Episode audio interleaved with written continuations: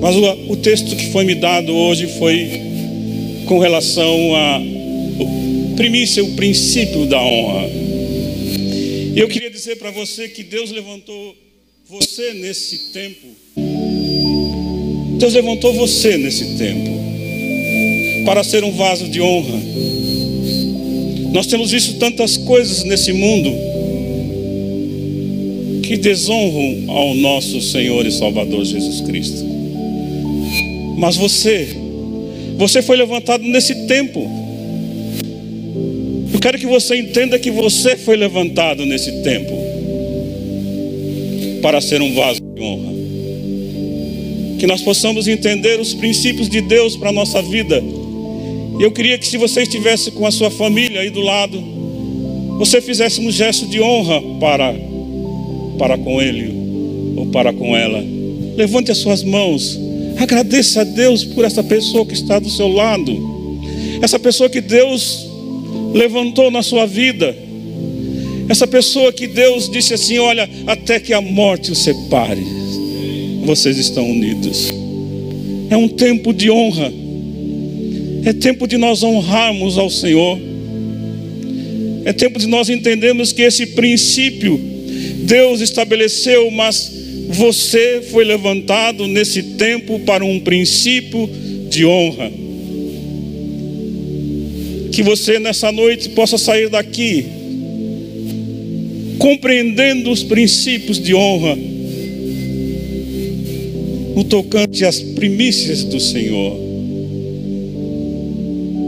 Deus deu a primícia dele por mim, por você naquela cruz do Calvário. Levante as suas mãos.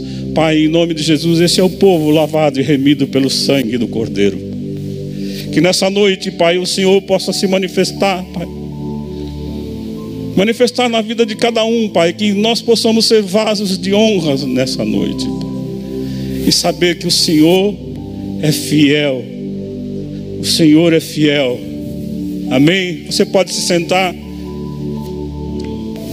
Eu queria que, que a mesa colocasse um texto de Malaquias 9, versículo 6.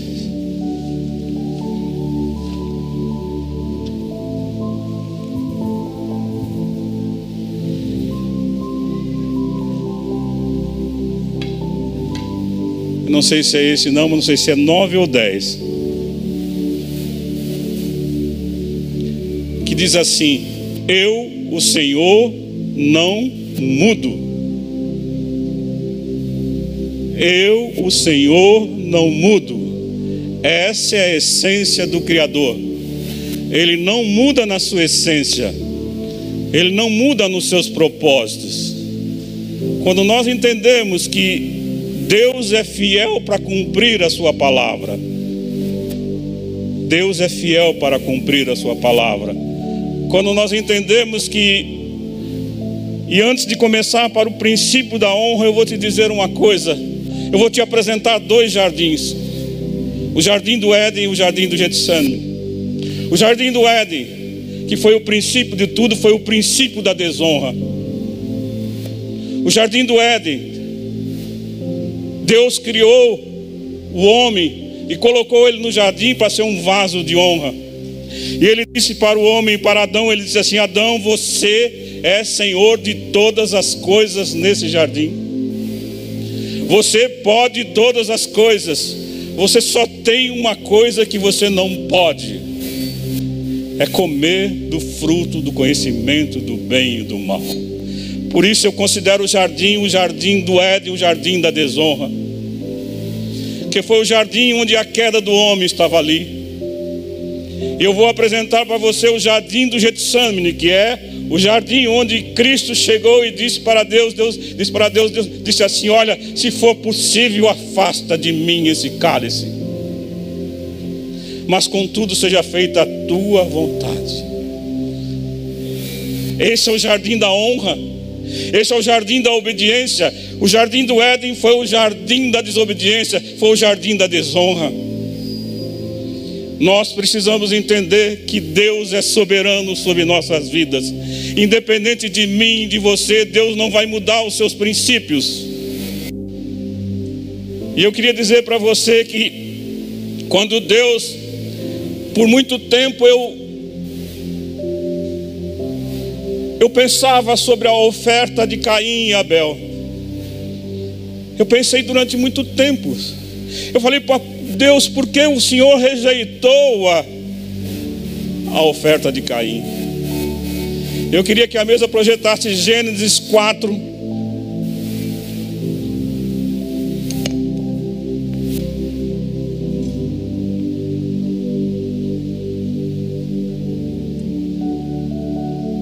O versículo 1 diz assim: Coabitou o homem com Eva, sua mulher, e esta concebeu e deu à luz a Caim. Então disse: Adquiri um varão com auxílio do Senhor. Versículo 2: Depois deu à luz a Abel, seu irmão. Abel foi pastor de ovelhas e Caim, lavrador. Versículo 3: Aconteceu que no fim de uns tempos trouxe Caim o fruto da terra, uma oferta ao Senhor. Abel, por sua vez, trouxe das primícias do seu rebanho e da gordura deste, e agradou-se o Senhor de Abel e da sua oferta. Você tem aprendido aqui que a desonra não pode encontrar lugar nas nossas vidas pois ela nos leva a perder o que já conquistamos. Onde a desonra entra, entra também uma perda de território.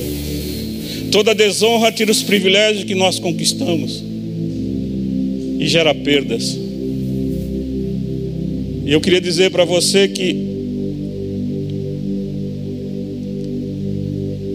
Caim foi rejeitado por Deus e foi amaldiçoado. Adão e Eva perderam o jardim,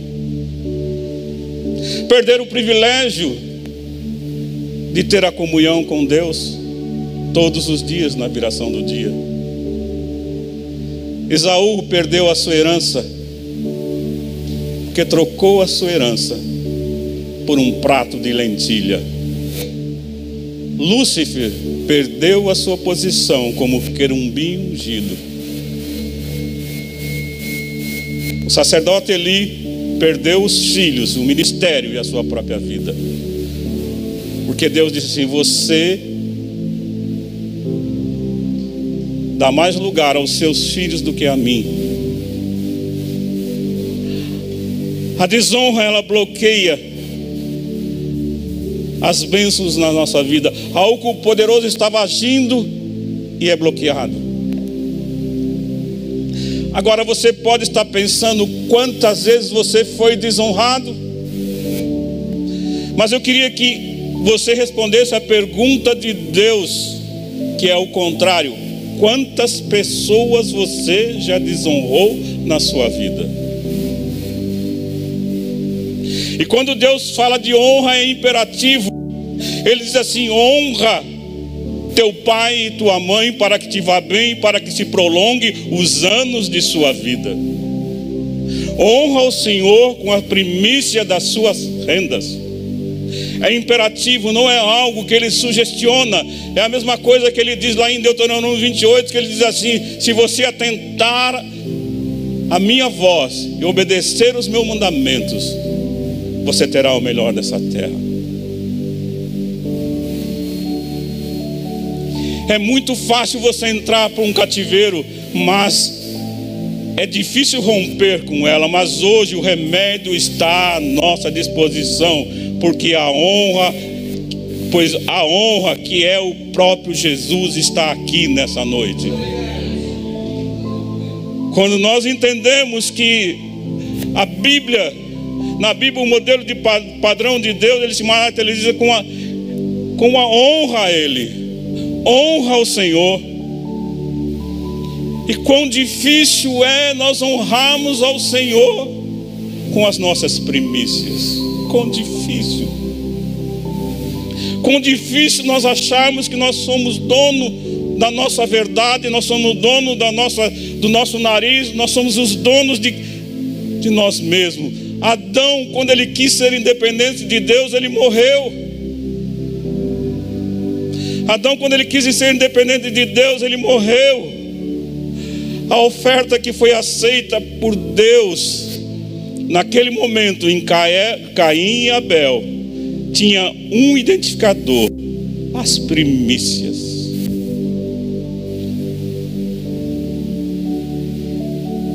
As primícias. Primícia está presente em todo o reino, toda a Bíblia. Quando você olha para Salomão, o homem mais sábio da terra, um dia Deus apareceu para Salomão e disse assim: Salomão, pede o que queres, Salomão. E Salomão pediu sabedoria. E Deus disse para ele: Como você não pediu a morte dos seus inimigos, nem riquezas, eu vou te dar sabedoria e tudo mais, como ninguém nessa terra. Só que no final Deus diz assim: Olha, Salomão, o seu coração foi pervertido pelas muitas mulheres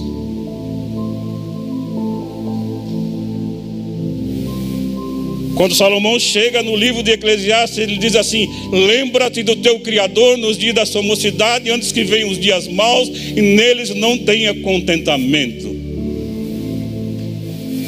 Salomão reconhece que ele desonrou a Deus.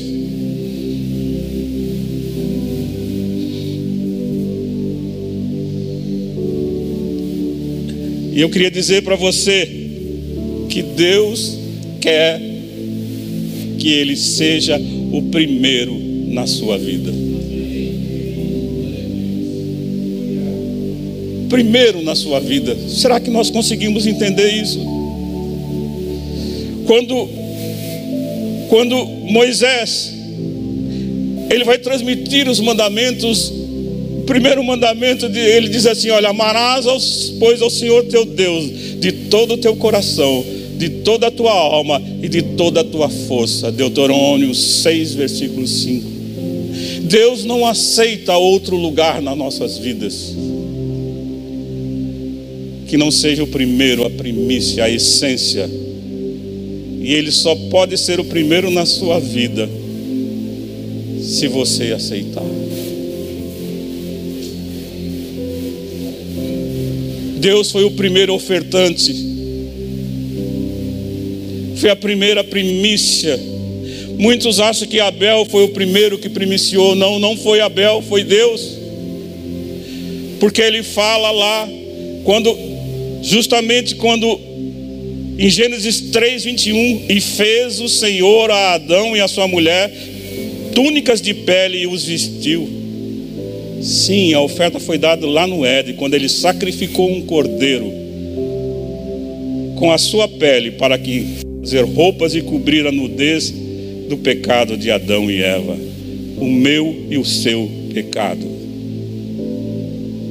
Para o meu e o seu pecado, ele enviou Cristo Jesus para morrer no seu e no meu lugar naquela cruz do Calvário.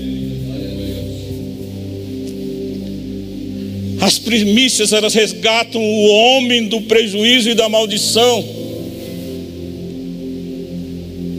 Quando retorno para Deus o direito da Sua palavra e ficar em primeiro lugar, primícia é uma oferta de sacrifício. Não pense que primícia, que honra,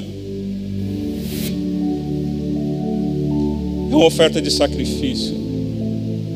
E você, você acha, mas eu sou um ser humano que vivo aqui e sou sujeito a muitas coisas. Sim.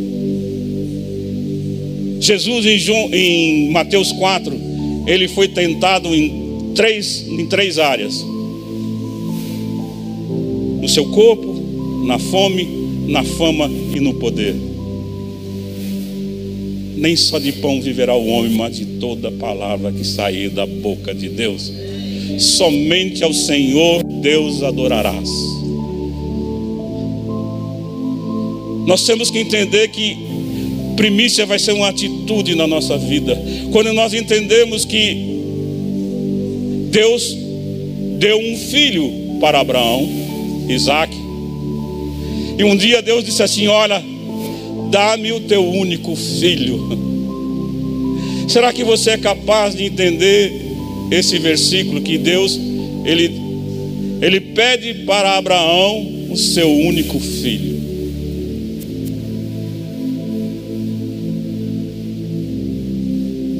Sacrifício. E Abraão deu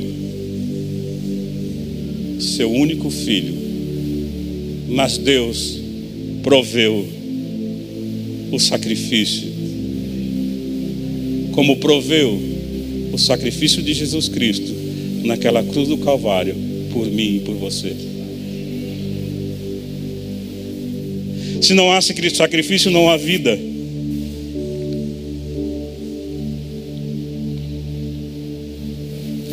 Eu queria dizer outra coisa: a oferta de primícia é uma aliança. A oferta de primícia é uma aliança. Toda oferta de primícias é uma oferta de aliança. Só entende primícias quem discerne primícias e vive primícias quem tem aliança e honra com o entendimento e sua prática. Hoje nós vivemos um tempo muito difícil. Você vê hoje quantos bancos vazios aqui. Será que estamos realmente honrando a Deus?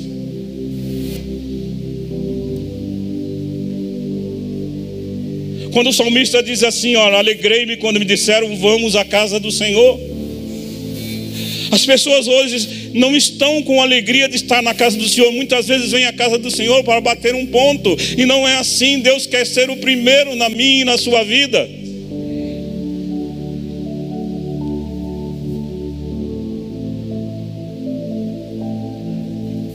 Deus é um Deus de princípios, como eu falei em Malaquias. Deus é fiel.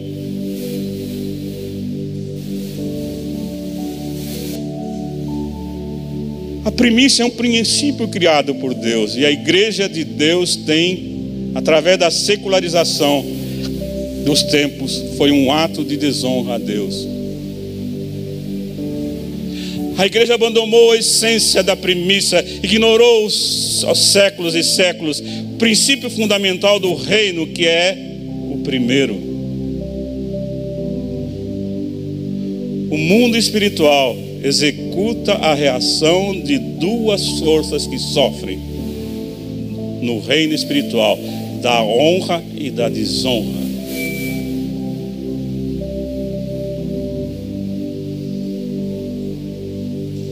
Faça uma reminiscência na sua vida. Faça uma reminiscência, façamos uma reminiscência nas nossas vidas.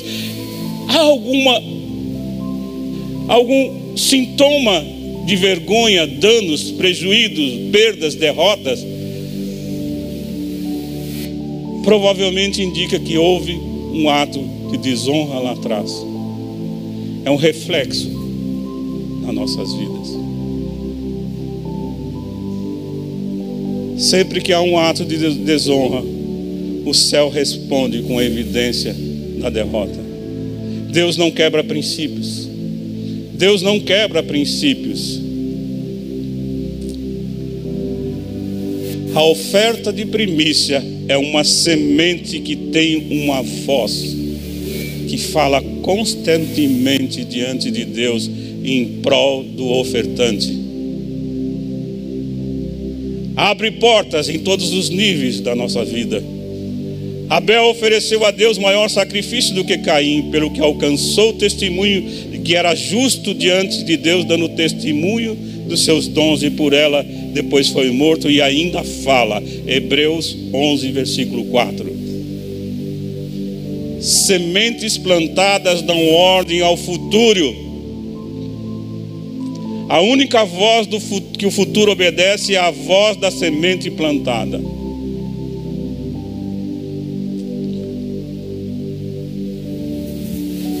Deus estabeleceu nesse, num código de honra aos homens que representassem em autoridade pais, pastores, líderes e autoridades. A honra ela tem que ser materializada através dos regastes de princípios. Hebreus 13, 7. Não, Hebreus não, Romanos 13, 7. Que diz assim: Dai a cada um a que deveis, a quem tributo, tributo, a quem imposto, imposto, a quem temor, temor, a quem honra, honra.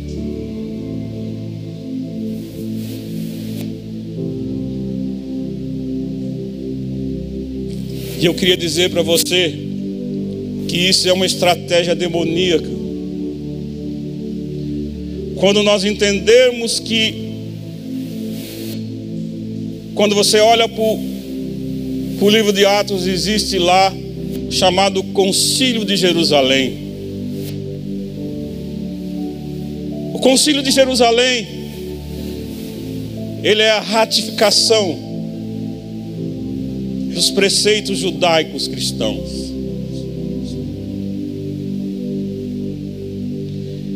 Isso foi na era de Cristo, poucos anos depois do nascimento de Cristo. Cristo já não estava mais entre os homens. Mas no ano de 325 depois de Cristo, no, no concílio de Niceia, Constantino ele unificou as religiões. Ele não tinha mais como lutar com os cristãos. E ele iniciou ali o papado. Ele iniciou ali o projeto de pobreza dos sacerdotes, que culminou no ano de 1208, que foi ratificado em 1541 pelo Concílio de Trento, que foi a pró-reforma. Em 1515, Lutero tinha feito a reforma protestante. Em 1541, no Concílio de Trento, foi decretado as reformas da Igreja Católica Apostólica Romana, que são os dogmas até hoje existentes ainda, apesar de suas reformas. A partir disso daí foi começado a a partir de Constantino foi começado a ser introduzido não os preceitos judaicos cristãos. Veja que não demorou muito tempo, não, foi 325 anos depois de Cristo. Mas só foi, foi ratificado em 1208 e corroborado em 1541.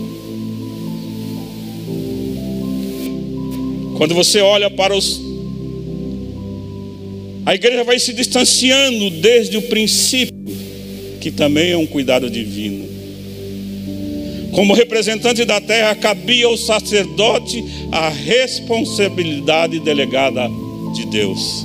O sacerdote ele tinha, ele representava o povo para abençoar, amaldiçoar o povo em seu nome. Ele fazia isto por imposição de mãos e decreto que saía dos seus lábios. A igreja de Roma plantou a mentalidade da pobreza e associou mentirosamente a palavra da pobreza de seus sacerdotes, o fato deles se tornarem homens mais espirituais e santos pelo que se distanciaram das coisas materiais. Quebraram um princípio dado por Deus para a prevenção do suprimento do cumprimento para o sacerdote e do povo. Eles receberiam a imposição de mão sacerdotal. Eu queria que projetassem aqui Ezequiel 44, versículo 30.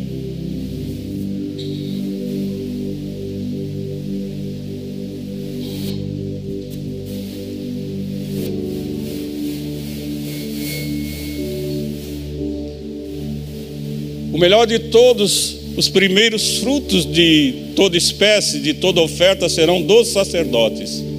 Também as primeiras das vossas massas dareis aos sacerdotes, para que faça repousar a bênção sobre as, a vossa casa.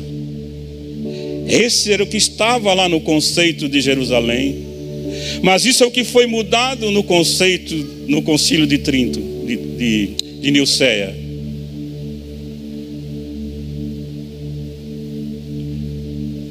O voto de pobreza foi instituído.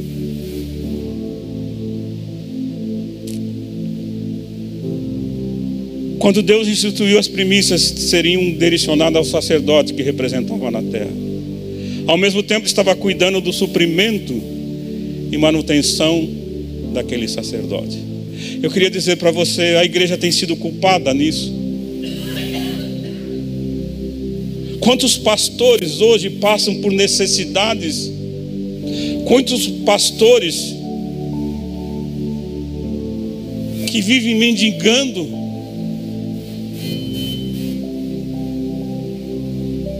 Por causa da própria igreja. Quantos pastores se suicidaram porque tinha um peso enorme sobre a sua vida. Nós queremos entender uma coisa: Deus tem o melhor, você foi escolhido para, para ser testemunho neste tempo, você é testemunho da bênção de Deus no ano do jubileu. Deus tem uma bênção para você nesse ano.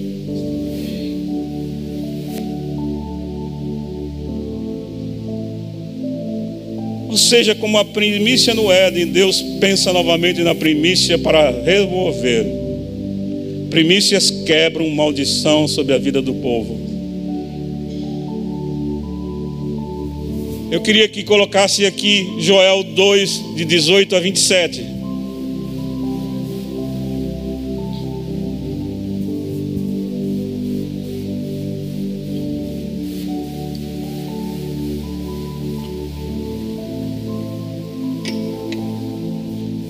Então o Senhor mostrou, se mostrou zeloso na, da sua terra e compadeceu-se do seu povo.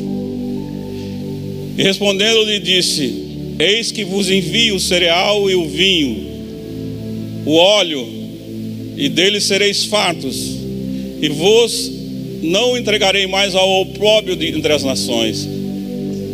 Mas o exército que vem do norte, eu removerei para longe de vós, lançá-lo-ei em terra seca e deserta, lançarei sua vanguarda para o mar oriental e a sua retaguarda para o mar ocidental. Subirá o seu mau cheiro e subirá a sua podridão, porque agiu poderosamente.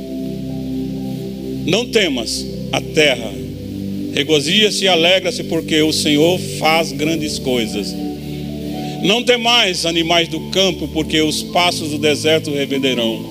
Porque o arvoredo dará o seu fruto à figueira, e a vida produzirão em vigor. Alegrai-vos, pois, filhos de Sião, regozijai-vos no Senhor vosso Deus, porque ele vos dará justa medida a chuva que fará descer, como outrora a chuva temporã e seródia as eiras se encherão de trigo, os lagares transbordarão de vinho e de óleo. Restituir-vos-ei os anos consumidos pelo gafanhoto migrador, pelo destruidor, pelo cortador, o meu grande exército que enviei contra vós outros. Comereis abundantemente e vos fartarei, e louvarei o nome do Senhor vosso Deus, que ouve maravilhosamente para convosco e o meu povo jamais será envergonhado. Sabereis que eu estou no meio de Israel, e eu sou o Senhor vosso Deus, e não há outro, e o meu povo jamais será envergonhado. Quando nós olhamos para isso, a promessa de Deus para a nossa vida, Deus fala que Deus tem planos para nós, que é planos de prosperidade. Planos de bênção para a nossa vida. Mas Deus, Ele começa, eu considero o livro de Malaquias um livro de advertência. E Deus começa aquele livro de, de, de, de, de Malaquias de uma forma tão contundente que ele diz ali, a partir de, Malaquias 1, versículo 6, versículo 7, ele diz: Se eu sou seu pai, onde está a minha honra? Vocês estão trazendo para mim o que é cego e aleijado. O povo de Israel ali já estava deixando de dar o que é primícia para Deus. E Deus está, se Deus se pode se dizer que Deus estava nervoso ali, eu não considero isso. E ele, Deus continua lá no versículo 3, 8 e 9, ele diz assim: ele reclama do povo que estava roubando nos dízimos e nas ofertas. E roubará o homem a Deus? Vós me roubais e dizeis em que te roubamos nos dízimos e nas ofertas. Com maldições sois amaldiçoados, porque roubais a mim, pois toda a nação. Eu estava lendo alguns artigos, estava lendo alguma coisa sobre honra. O apóstolo Terra Nova, no ano de 2014, ele fez uma, um congresso de honra. E ele coloca uma coisa lá que me, me deixou muito estarrecido. Ele diz assim: que a igreja, o percentual de, de crentes na igreja dele que dava é, dízimos, era 8 a 9%. Mas não se iluda. A estatística hoje ela não é muito correta, mas ela não passa de 45% dos crentes que dão os dízimos.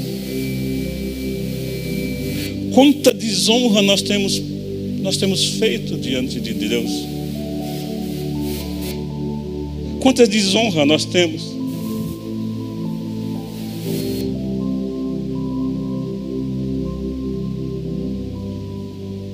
Lembre-se de uma coisa: sempre haverá um tipo de gafanhoto específico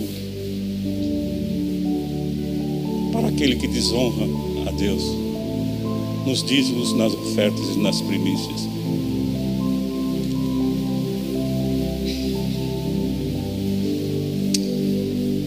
Muitas vezes você vem uma pessoa para o gabinete e ele, ele chega assim, pastor, eu fiz algo errado. Eu constituí um negócio que não deu certo.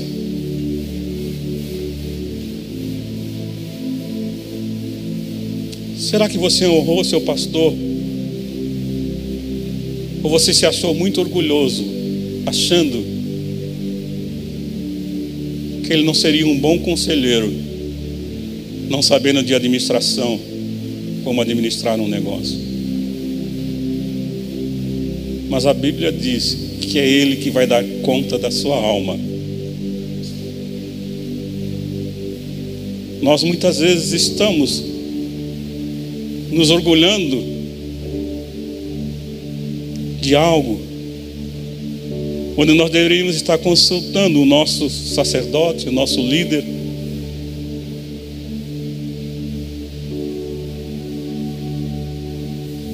semente preciosa, a primícia. Deus abrirá as janelas do céu. E eu queria que você pensasse de uma coisa: que janela é diferente de porta. Porta você pode abrir por fora, janela não.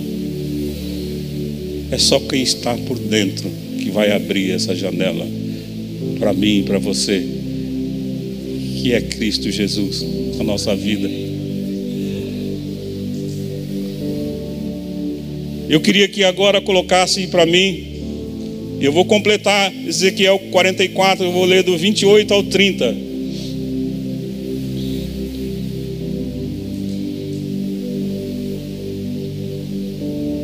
Os sacerdotes terão uma herança, eu sou a sua herança.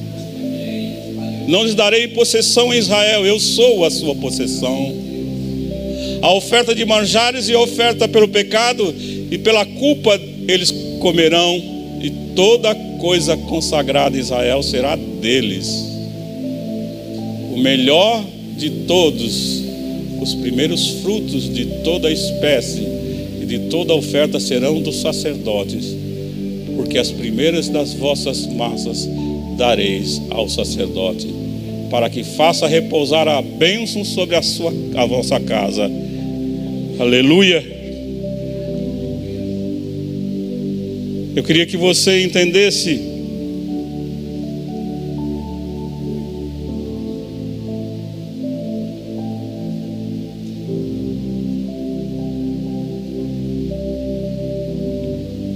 que Deus tem um princípio nossa vida.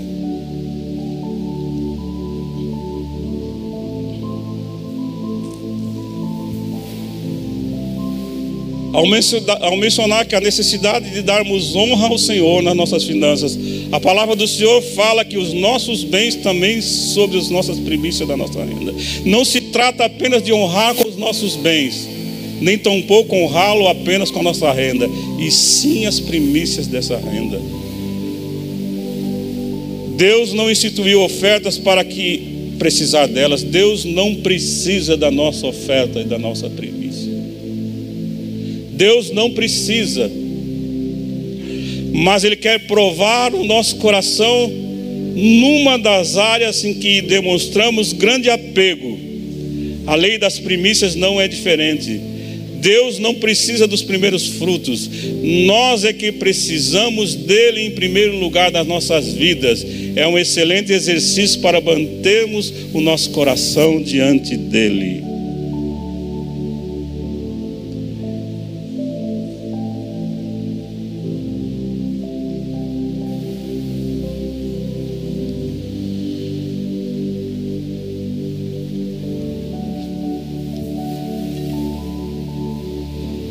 Levítico 23, de 9 a 11, diz assim: Quando entrarmos na terra que eu vos dei, quando entrares na terra que eu vos dei, e comerdes das suas searas, trazeis ao sacerdote um molho das primícias da vossa seara. Ele moverá o molho diante de Jeová, para que seja aceito a favor vosso no dia depois do sábado o moverá.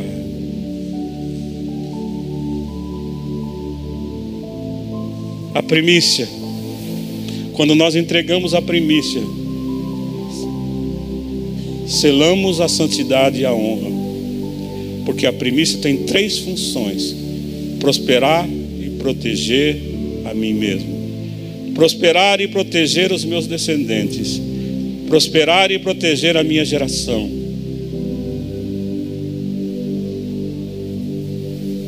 A primícia é a senha de acesso dessa proteção. A primícia não é a entrega de sobra, mas é o primeiro, a primeira parte. O primogênito é a primícia da família.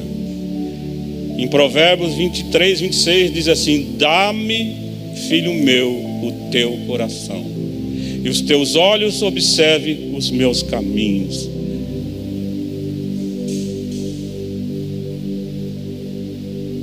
Quando cumprimos os princípios, recebemos honra de Deus e prosperamos em todas as áreas, porque o vosso coração, o nosso coração ativa o coração de Deus na nossa vida. Eu queria dizer para você, eu estou quase terminando. Eu queria dizer, Oséias 4:6 diz: "O meu povo perece por faltar conhecimento". Eu tenho 69 anos. Nem parece, né? Parece que eu tenho uns 15, né?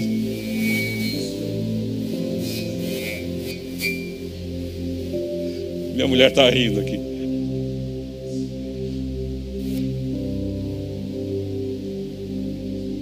Não nasci num lar cristão.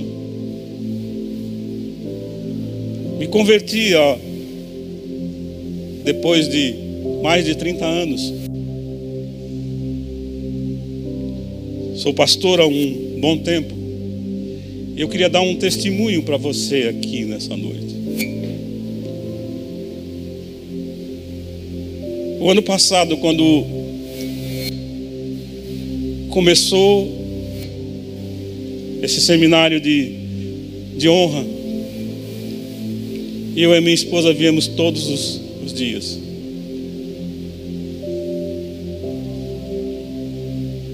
Na minha trajetória cristã, eu nunca tinha ouvido falar sobre o princípio da honra.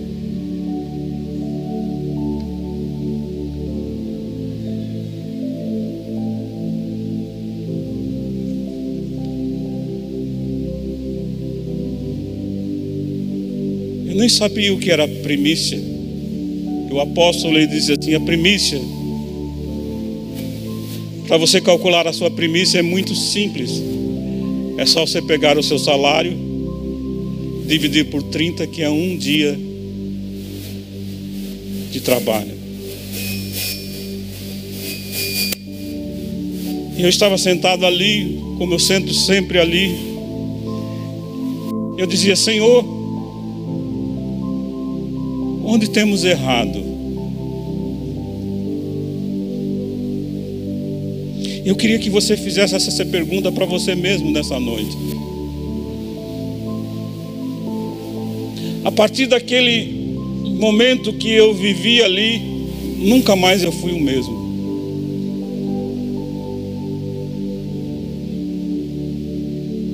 Nunca mais eu fui o mesmo.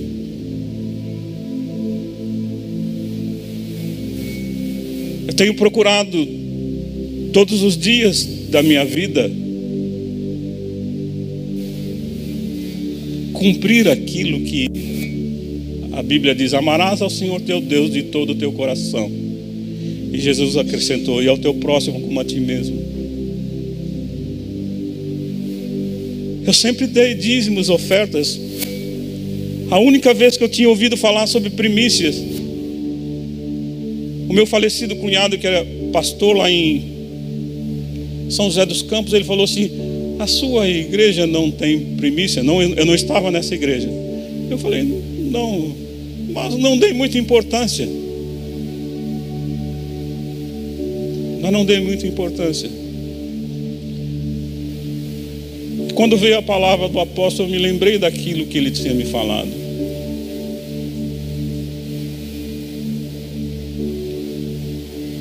E muitas vezes nós estamos na ignorância, você e eu estamos na ignorância.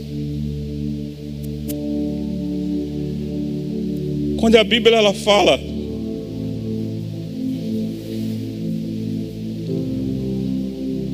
O meu povo perece por faltar conhecimento.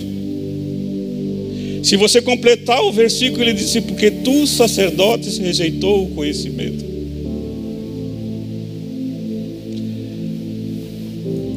A mim e a você hoje é dado o conhecimento. O que fazemos com isso?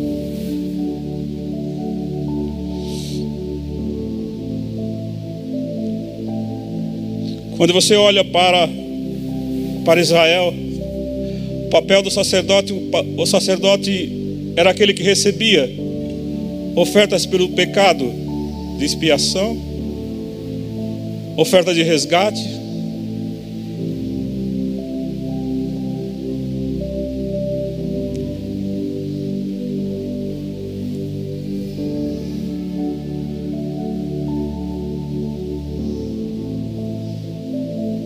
Hoje a nossa expiação é Cristo Jesus.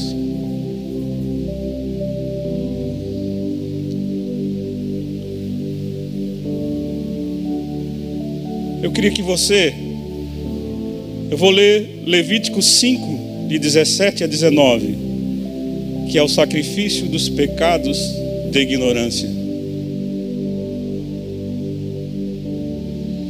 Se alguma pessoa pecar e fizer contra algum de todos os mandamentos do Senhor, aquilo que não deve fazer, ainda que não o soubesse, contudo será culpado e levará a sua iniquidade.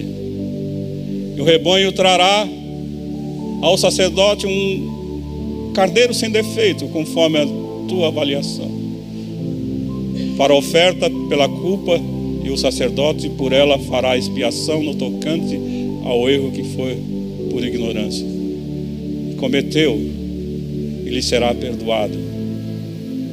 Oferta pela culpa é certamente que se tornou culpada ao Senhor.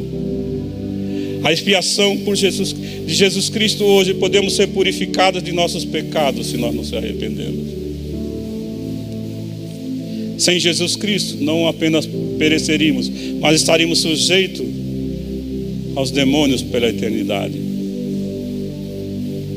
E eu queria dizer para você, naquele dia, quem estava aqui no ano passado, quando o apóstolo fez?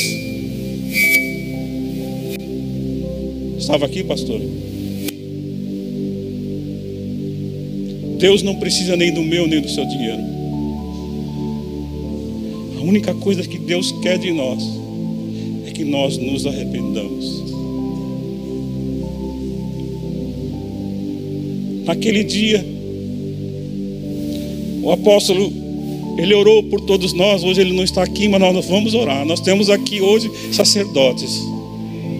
Nós temos sacerdotes que podem pôr a mão sobre você e dizer: O teu pecado está perdoado. A Bíblia diz em 1 João: diz assim: Pecado confessado é pecado perdoado. E o apóstolo disse assim: Olha, você faça uma oferta de remissão.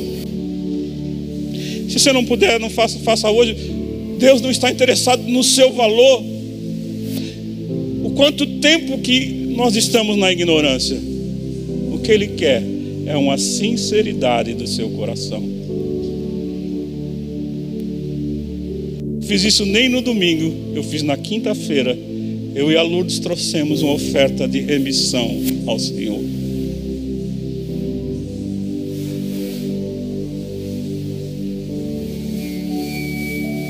Você que está aqui hoje faz parte dessa dessa congregação, você que está no Brasil hoje, você tem o privilégio. O privilégio é seu. Deus não está interessado nem no meu, nem no seu dinheiro. Deus está interessado no, no seu coração para Deus. Dá-me o teu coração, filho. Deus quer que você dê o seu coração para Ele. Quando nós olhamos para a mulher samaritana, que é que ela diz assim, Jesus chega para ela e diz assim: Olha, vai e busca o teu marido. E ela diz assim: Eu não tenho marido. Jesus diz assim: Bem sei que você já teve cinco que você tem hoje, não é o seu marido. Jesus sabia daquela mulher mas o que Jesus queria daquela mulher era o coração dela. Quando aquele cego ele chega para Jesus, Jesus chega e diz para ele: O que queres que eu te faça? Jesus não sabia que aquele homem era cego, sabia, mas o que Jesus queria daquele homem era o coração dele.